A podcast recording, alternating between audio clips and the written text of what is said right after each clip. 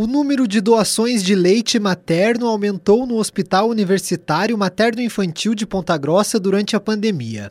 De acordo com a UEPG, a instituição arrecadou cerca de 120 litros por mês no início das restrições. Normalmente, o hospital recebia uma média de 80 litros. Para a enfermeira do hospital, Ana de Bastiani, a doação de leite materno ajuda os recém-nascidos nas UTIs neonatal.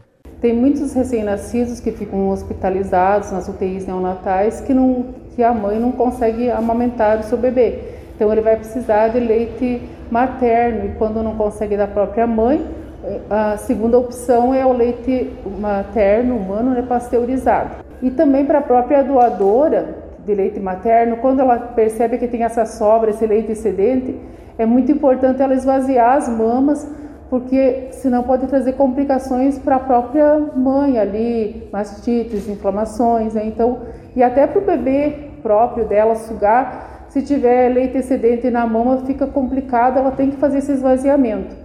Segundo a instituição, no mês passado o hospital arrecadou cerca de 77 litros de leite. A enfermeira explica quem pode doar. Primeiramente, elas têm que ser mães saudáveis e estar amamentando o seu próprio bebê, né?